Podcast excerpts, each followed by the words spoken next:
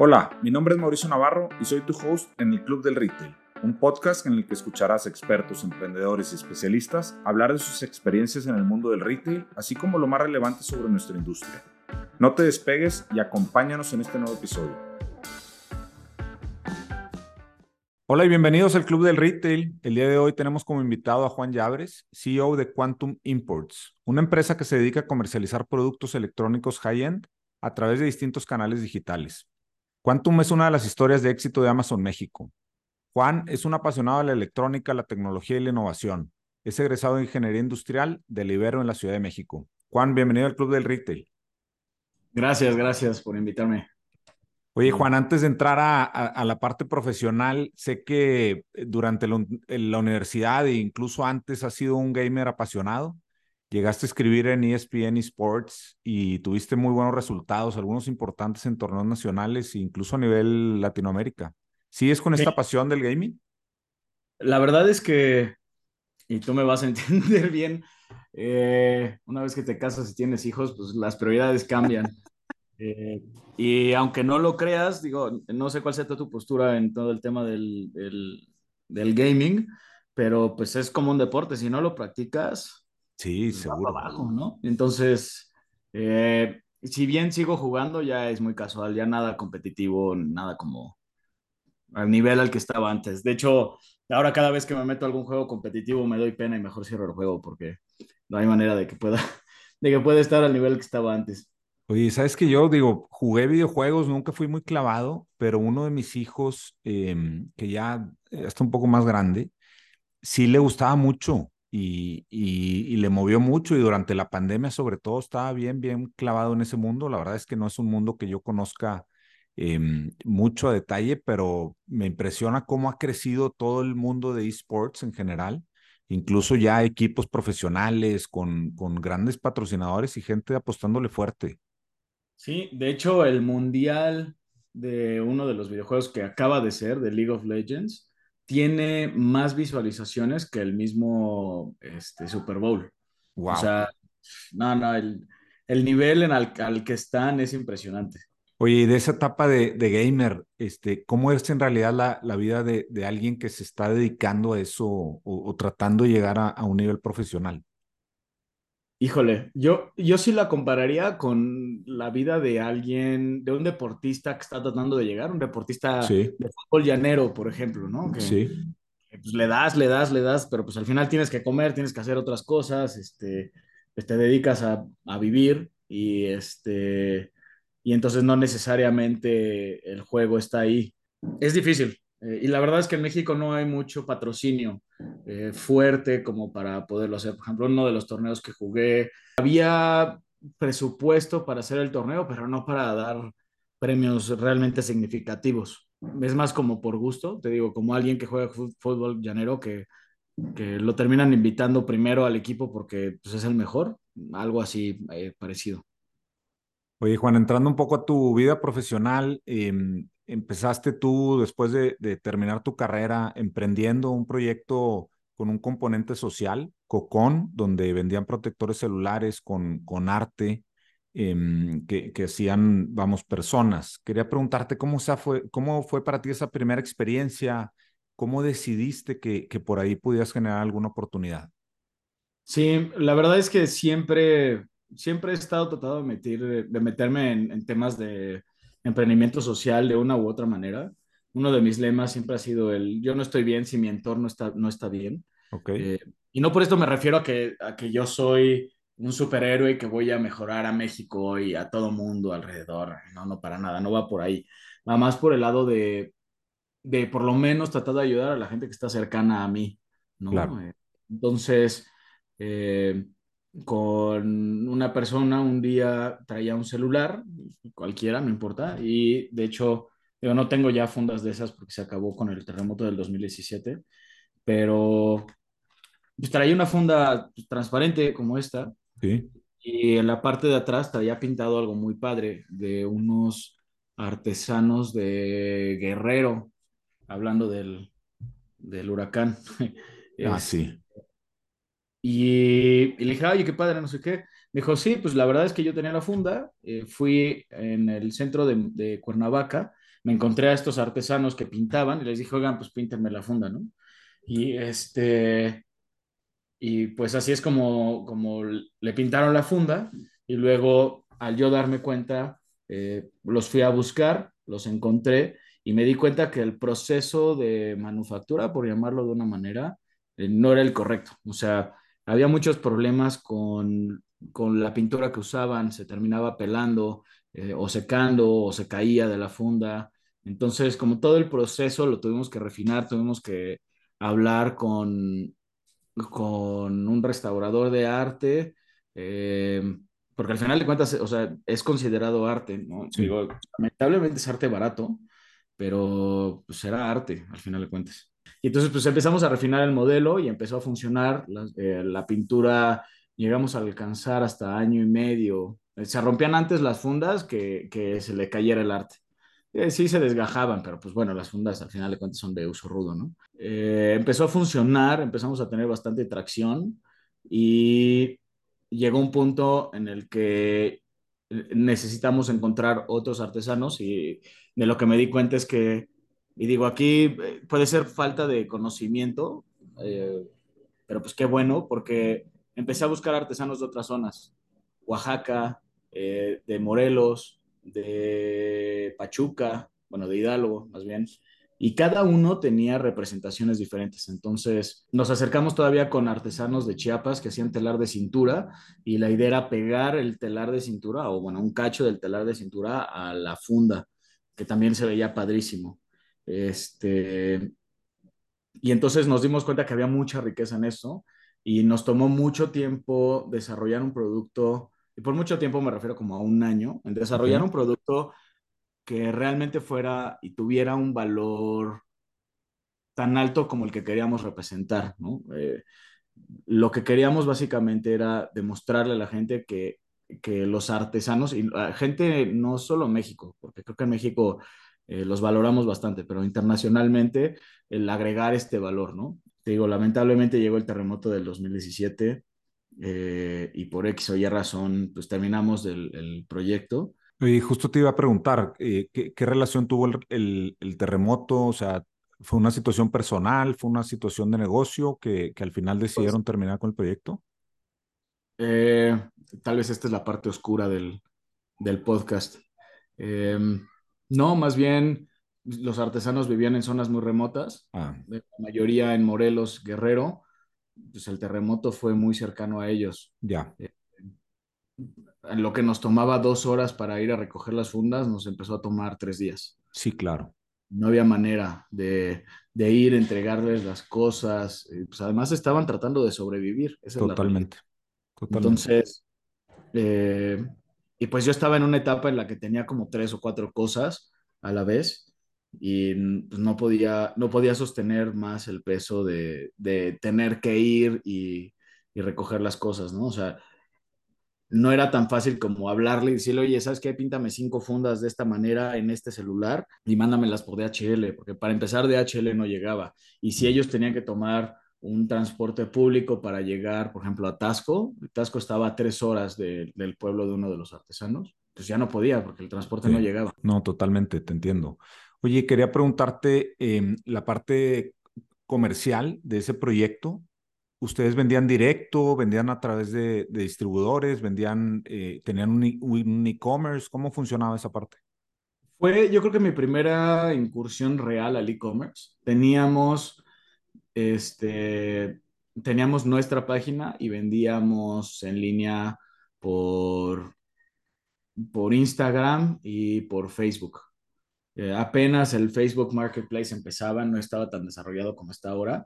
Entonces, literalmente era una página, anunciar, meterle marketing y que la gente te los comprara y hacer todo el tema del, pues, de la distribución local o internacional. Oye, está, digo, ahorita que decías, este, contando la historia, la verdad es que suena bastante interesante ahí, eh, como para ponerlo en el, en, en la lista de pendientes de retomar.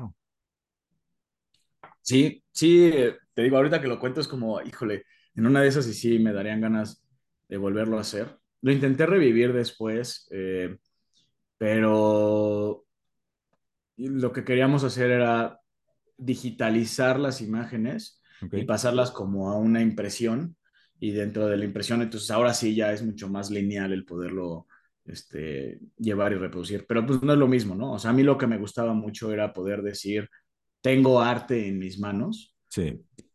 Y que tuviera un valor. Y, y es una, abre muchas conversaciones. O sea, para mí sí era, de hecho, mi actual socio, el, el, interés que tuvo por platicar conmigo fue a partir de una de las fundas. Oye, ahorita comentaste también, traías otras, otros proyectos corriendo, eh, deciden de alguna forma cerrar Cocón.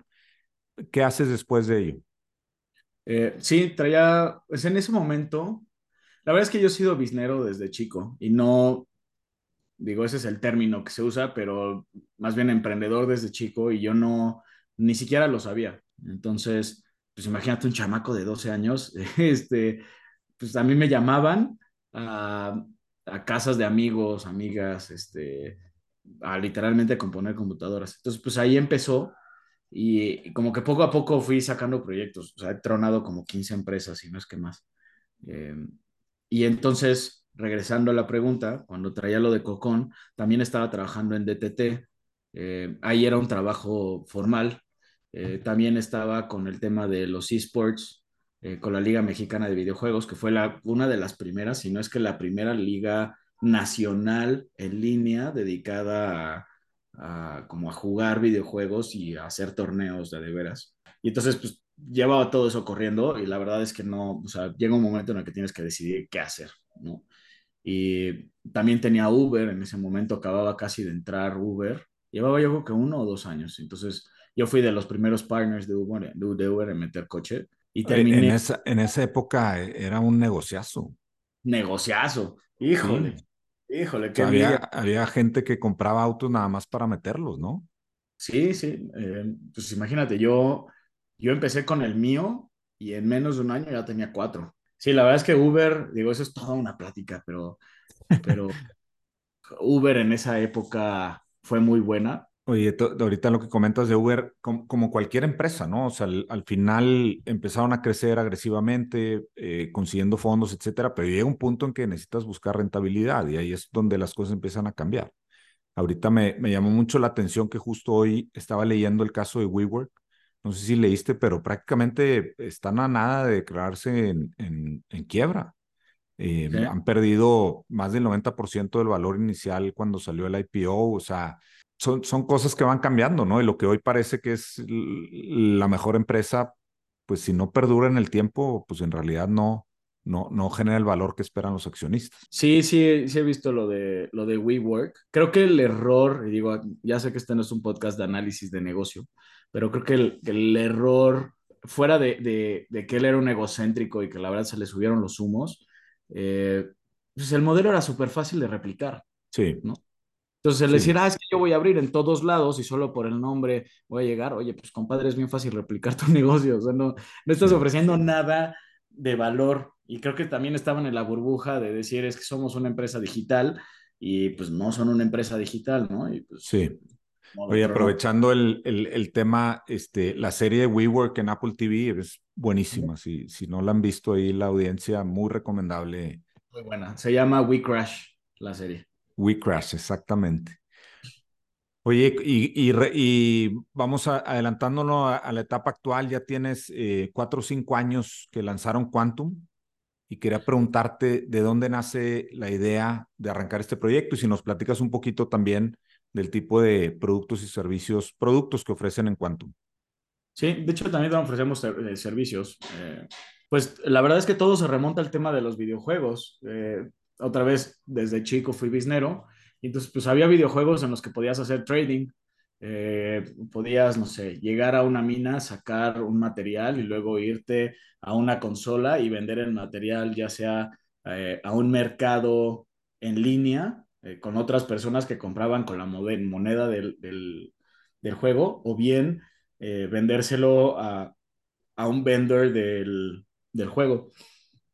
Y entonces lo que pasó es que en universidad, eh, que empezaba YouTube, yo en YouTube veía eh, videos de tecnología, porque la verdad es que es un rubro que tienes que estar muy metido e, e investigando, porque las cosas salen, cada ocho meses hay actualizaciones, ¿no? Por ejemplo, Eh, ayer salieron los nuevos chips de, de, Apple. Y entonces tienes que saber qué traen, qué, cómo, cómo lo traen, qué ofrecen, qué no ofrecen, cuáles son los, las actualizaciones y hacia dónde va el mercado. Este, ahora vienen con el chip M3, ¿no? Eh, y entonces yo veía los videos y decía, es que, ¿por qué nadie los vende aquí? Esto es en tiempos, otra vez eh, poniendo en, en, contexto, es en tiempos previos a Amazon. O sea, Amazon sí. no estaba en México. Sí, sí.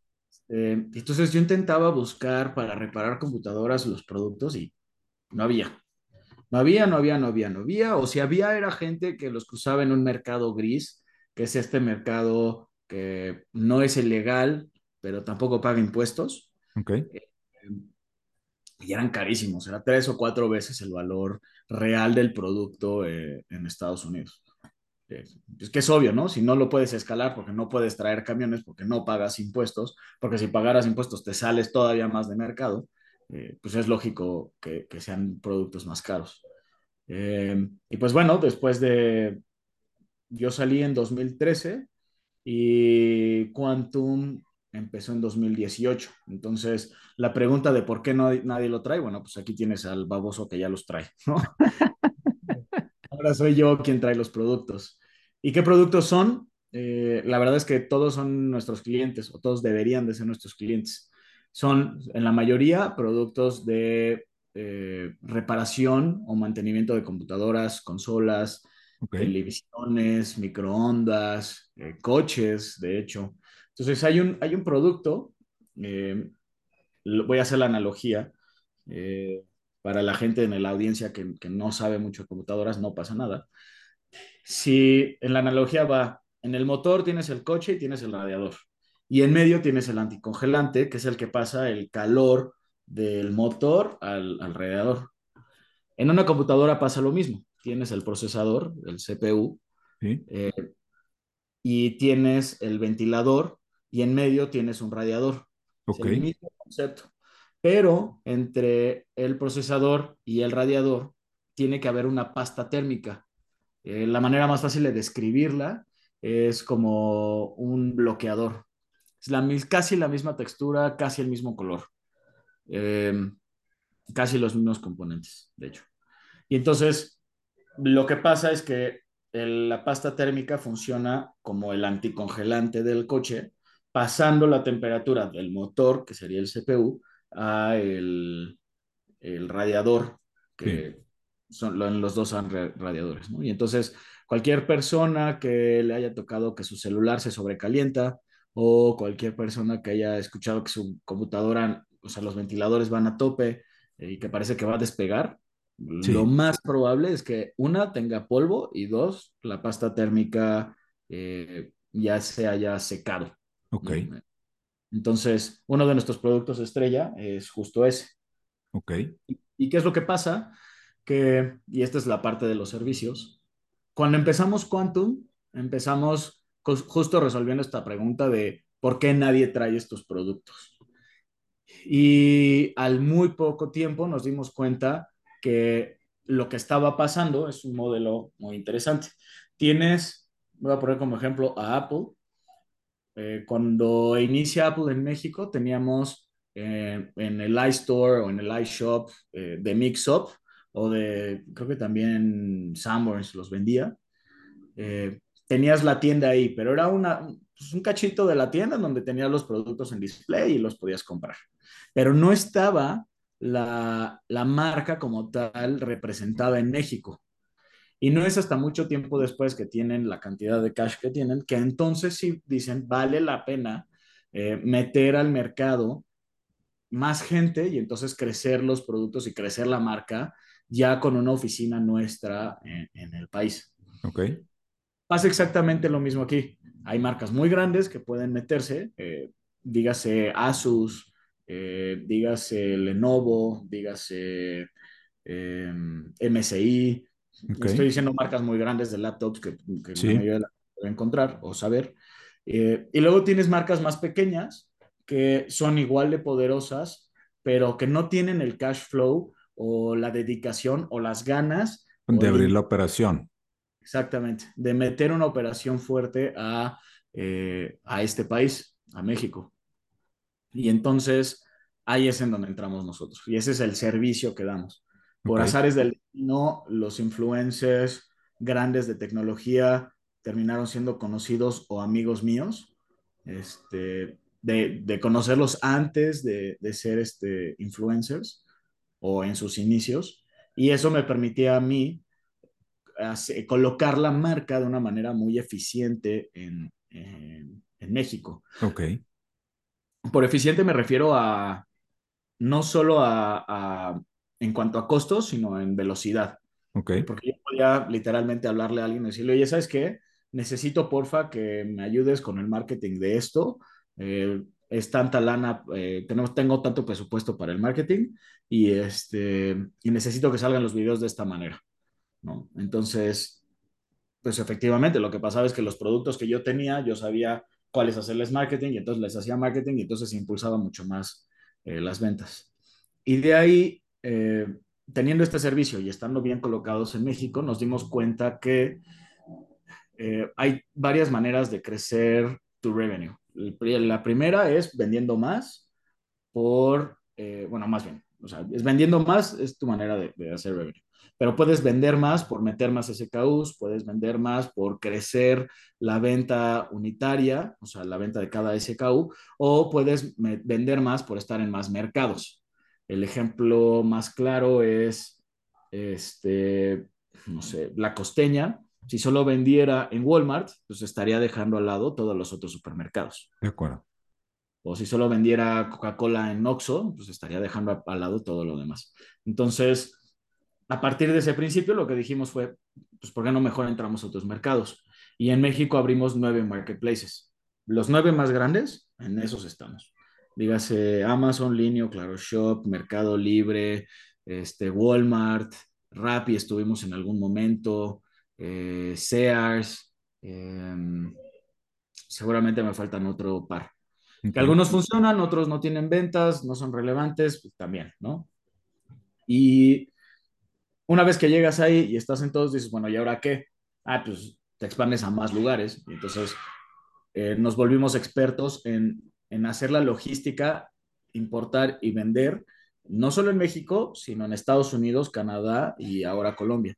Y entonces Quantum, en lugar de ser una empresa, se convierte en, en un, en un holding de muchas empresas. Actualmente somos dos, cuatro, somos siete empresas este, en cuatro países diferentes.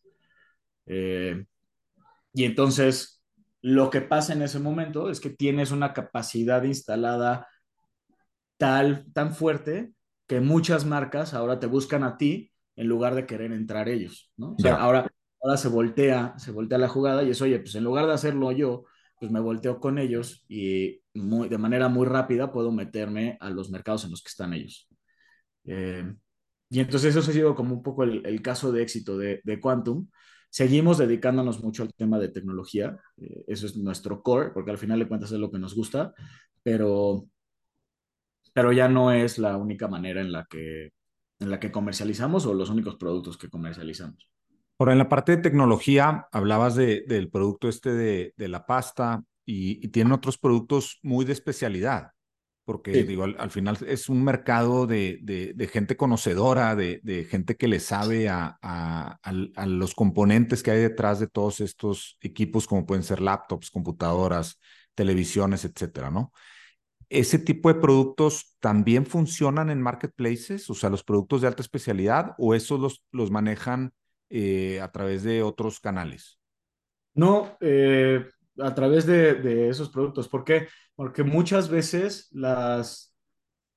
Si tú ahorita te, eh, no sé qué, qué, modelo de computadora tengas o si es una computadora de escritorio armada, pero si tú en YouTube le pones, eh, se sobrecalienta mi computadora tal, te Sí. va a aparecer una, un video, probablemente en inglés, de cómo darle mantenimiento. Y lo que te va a pedir es que des mantenimiento de el CPU con pasta. Y entonces, sí, efectivamente, es, o sea, es de especialidad porque es para conocedores, pero otra vez, hasta los microondas tienen este, este producto. De hecho, uno de nuestros proveedores eh, estuvo aquí hace nada, bueno, de hecho estuvo en Monterrey, porque le vamos a vender los disipadores a Tesla. Entonces, Sí es de especialidad porque no cualquiera se mete a darle mantenimiento a un coche Sí, eh, o a darle mantenimiento a una computadora, pero al final de cuentas todos terminan dándole mantenimiento a sus productos. sí, Y entonces ahí es en donde entramos nosotros, ¿no?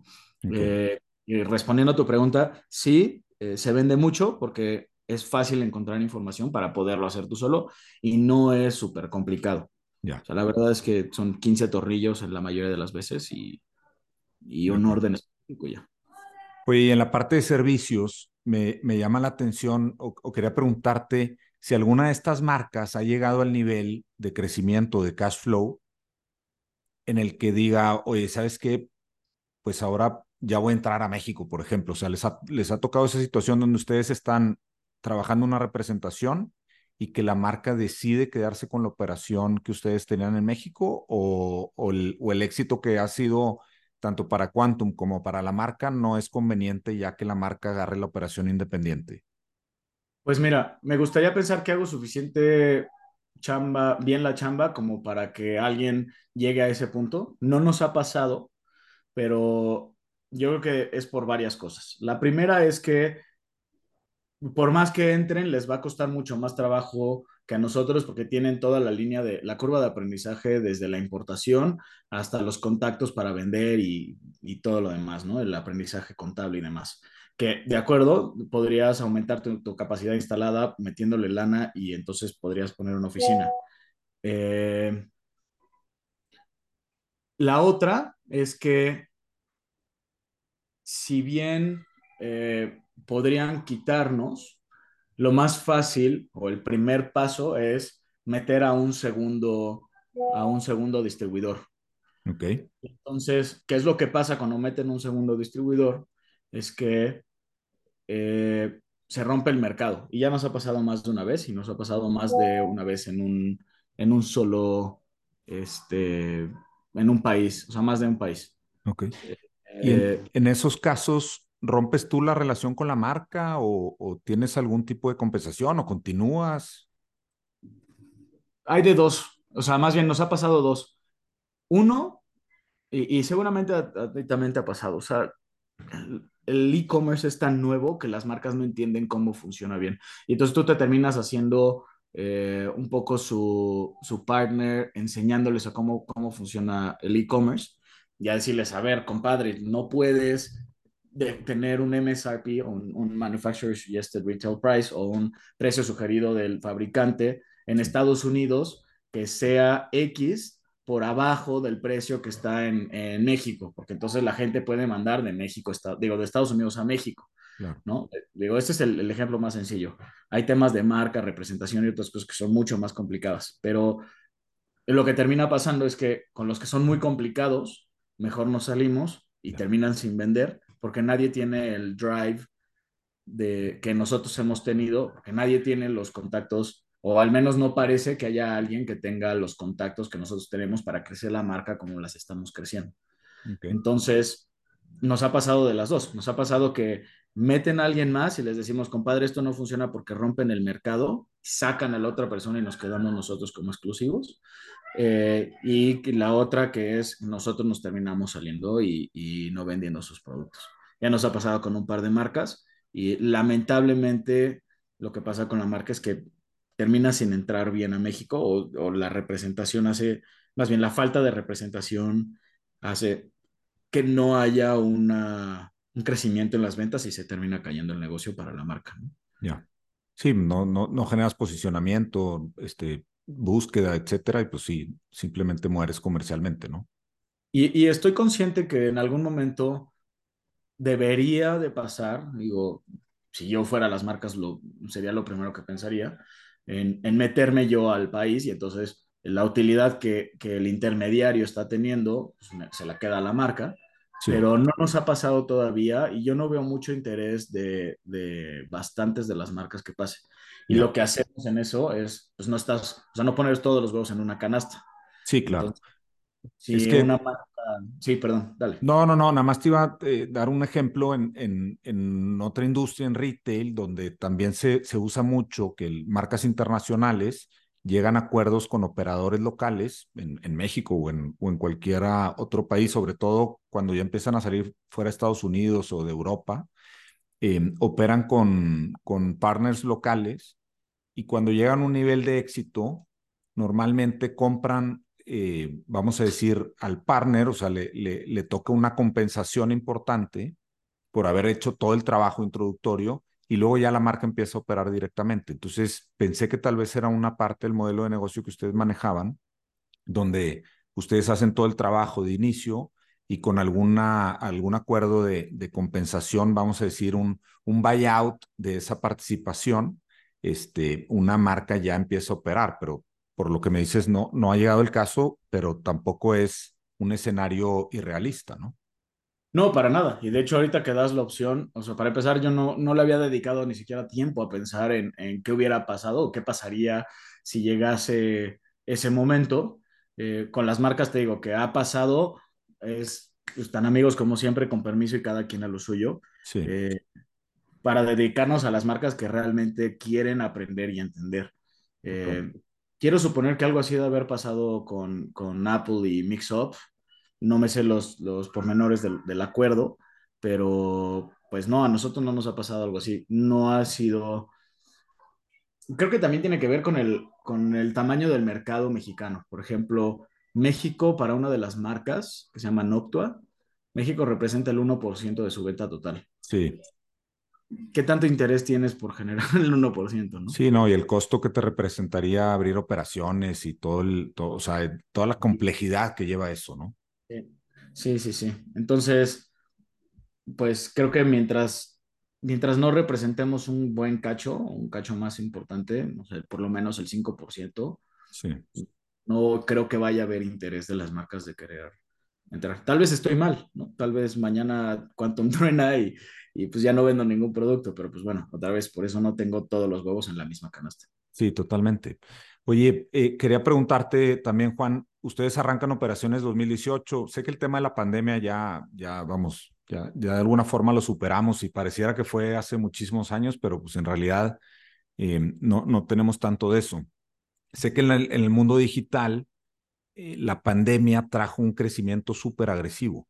Quería saber si ustedes también vivieron una situación así y si tuvieron retos, sobre todo de una sobredemanda muy grande, donde evidentemente nadie estaba preparado en inventarios para poder atender ese tipo de demandas y, y si tuvieron algún tipo de, de, retos especiales durante esa etapa de la pandemia. Sí, eh, primero que nada, una comercializadora es, es una empresa de logística. Sí, Eh, y sobre todo una comercializadora internacional como Quantum. Entonces, lo primero que pasó es que al cerrar los puertos, eh, nosotros calculamos inventarios, hay muchos métodos. La metodología que nosotros usamos es a partir de un porcentaje de proyección de, de, de ventas, pero, o sea, un pronóstico, eh, sí, pero no es el modelo de pronóstico tradicional que conocemos. Eh, y la segunda es en cómo se, ha, cómo se han movido las ventas a través del tiempo en los últimos 60 días, específicamente 60 días. Puede ser que por SKU varíe un poco, pero sin no entrar a muchísimos detalles, digamos 60 días. ¿no? Y entonces, lo que pasa es que nosotros ya veíamos venir un poco la pandemia porque mi socio estaba en China. Ah, ok. Entonces, nos preparamos, eh, las marcas también se prepararon, trajimos, este, en lugar de 60, trajimos 180 días y eh, muchos de los productos iban creciendo. Entonces, no sé, voy a decir un número. Eh, si vendíamos 10 unidades diarias de un SKU, trajimos 1800, eh, pero, el creci pero iba creciendo la venta. Entonces no significaba que las 1800 fueran eh, a durar los seis meses que habíamos calculado. Claro. ¿no? Un dato interesante que no sé si te lo sepas, pero Amazon y Mercado Libre no te dicen los días de in-stock. Yo pude haber metido 10 productos, se me vendieron el primer día eh, y yo, o bueno, se me vendió uno un día y luego movieron el resto de los productos tres días, pero yo no voy a saber que no hubo, no hubo productos míos en la plataforma esos tres días por movimiento. No hay manera. Entonces yo calculo, no sé, si vendí uno un día y luego otro al quinto día, yo voy a calcular dos productos en cinco días. Cuando no fue así, lo que pasó es que tres días no hubo nada. Ya. Y entonces la relación de venta realmente es uno al día. Eh, lo estoy haciendo muy sencillo, ¿eh? no son Sí, números, ojalá y fuera tan fácil. Es uno al día en lugar de dos cada cinco días, o sea, un 20%, ¿no? Eh, y entonces nosotros teníamos los productos, cierran los puertos y aumenta absurdamente la cantidad de tiempo lo que podías tú eh, hacer tu restock. sí, Entonces, si antes te tardabas tres semanas en barco de traer de Taiwán, ahora te estabas tardando nueve semanas, más o menos, solo en traer. O sea, es tres veces más. Y entonces eso te obliga a tener mucho más producto en stock, porque tu tiempo de restock es mucho más alto. Eh, otra vez, el, el, toda la logística nos podríamos echar días hablando y no No, hay un problemón de flujos. Sí, no, no, definitivamente. Y nosotros como, como una empresa nueva, eh, porque realmente en 2018 se funda, pero empezamos operaciones bien, bien hasta principios del 2020. Pues justo dos Empezamos meses antes de la pandemia. justo dos meses antes. Y en ese momento nos reventó. Eh, te digo, por suerte logramos, entre que íbamos creciendo y entre que era muy fácil hacerlos de stock, eh, al principio, porque nuestros productos en ese momento, ahorita no sería el mismo caso, ¿eh? la verdad es que ahorita sí sería un, un problema si tuviéramos el mismo modelo de negocio que tenemos antes. Pero nuestros productos, la manera más fácil de, de, de pensarlos es que hay mucho valor en un muy poco volumen. Entonces yo podía traer por avión. Entonces en el momento en el, en el que mi socio me dijo, oye, ¿sabes qué? La pandemia se viene durísima. Eh, calculamos de más, pedimos un crédito que fue lo suficientemente fuerte para permitirnos aguantar unos meses y entonces eh, poder sobrevivir como las primeras partes. Pero la verdad es que nos ayudó porque eso nos dio muchísima información porque no teníamos en stock, por suerte. Entonces, eh, pues sí, eso cuando hicimos las recompras nos ayudó muchísimo. ¿no? Eh, una historia muy chistosa que, siempre contamos es que empezamos en el, en el departamento de mi socio, un departamento de 60, 70 metros cuadrados, y empezamos en un closet de su casa, de su departamento. Al mes estábamos en la sala, al mes estábamos en la cocina, al mes teníamos, no, perdón, a las dos semanas de que ya estábamos en todo su departamento, el departamento así rebotando de, de, de, productos, porque obviamente éramos él y yo empacando, etiquetando, recibiendo, haciendo las importaciones. Los números eran, eran días de 20 horas, pesadísimo. Eh, una vez que pasa eso, a las dos semanas empezamos a buscar bodegas. Buscamos la primera bodega como de, eran lockers, creo, como de un metro por dos. No nos da la vida, o sea, ahí no nos da, no, no llegamos ni siquiera a poder este, rentarlo porque nos dimos cuenta que lo que ya venía, o sea, lo que estaba en camino para que en teoría iba a caber ahí, no ya iba no a caber, cabía. no cabía. Eh, entonces rentamos nuestra primer bodega de 9 metros cuadrados más el departamento. A las tres semanas de haber rentado la bodega, tuvimos que rentar una segunda bodega de 18 metros cuadrados y dejarla de 9 metros este, y dejar el departamento. Rentamos la de 18 metros eh, y al mes nos obligamos a, bueno, más bien la, la empresa o, o, Quantum tenía que rentar otra bodega a fuerzas porque ya no cabíamos. Entonces pasamos de un departamento, bueno, de un closet a dos bodegas de, que eran como 40 metros, no, como 24 metros o más, no, como 30 metros cuadrados, yo creo, en cinco meses. Wow. Pasamos de ser él y yo eh, a ser seis personas en un año. Y ahorita acabamos de duplicar la nómina en tres meses. Okay. O sea, el crecimiento que hemos tenido ha sido 80% año tras año. Increíble. O sea, empezamos, y digo, seguramente va, hay escuchas que les gustan mucho los números. Empezamos con una deuda de 400 mil pesos. Este año vamos a cerrar con ventas de 30 millones. Increíble. En 2020 a ahorita, ¿no? Sí, la verdad es que no me puedo quejar. happy problems, como dicen, ¿no? O sea, cuando tienes problemas de, de, de alta demanda, de, de, de, temas de inventarios, etcétera, pues lo que hay que hacer es buscar de forma creativa cómo resolver para seguir creciendo el negocio, ¿no? Que es lo que de alguna forma les sucedió a ustedes. Sí, sí, y, y estar a la vanguardia, porque caímos en un nicho muy específico que no estaba bien explotado y nosotros subimos cómo, cómo atacarlo de tal suerte que pudiéramos sí aumentar las ventas de esta manera. Pero después viene el problema de, ok, ¿y qué haces para mantenerte ahí? Sí. Entonces, ahorita lo que sigue es volvernos un hub logístico eh, para, toda, para toda Latinoamérica, para estas marcas. Entonces, eh, el nearshoring nos está ayudando mucho, pero hay partes del nearshoring que la gente no se da cuenta. O sea, todo el mundo cuando hablas del nearshoring hablas de, de traerte la fábrica, pero lo que no te dicen es que muchas veces las fábricas pues, son de gente mayor. O sea, mayor me refiero a personas que tienen 65 años, pues es gente que ha trabajado y ha hecho su fábrica del tamaño que la tiene y que no, no es que se la hayan puesto ahorita y no son personas que no tienen familias. Entonces, pues obviamente el cambiarse de, de, de país tan radicalmente no es tan fácil.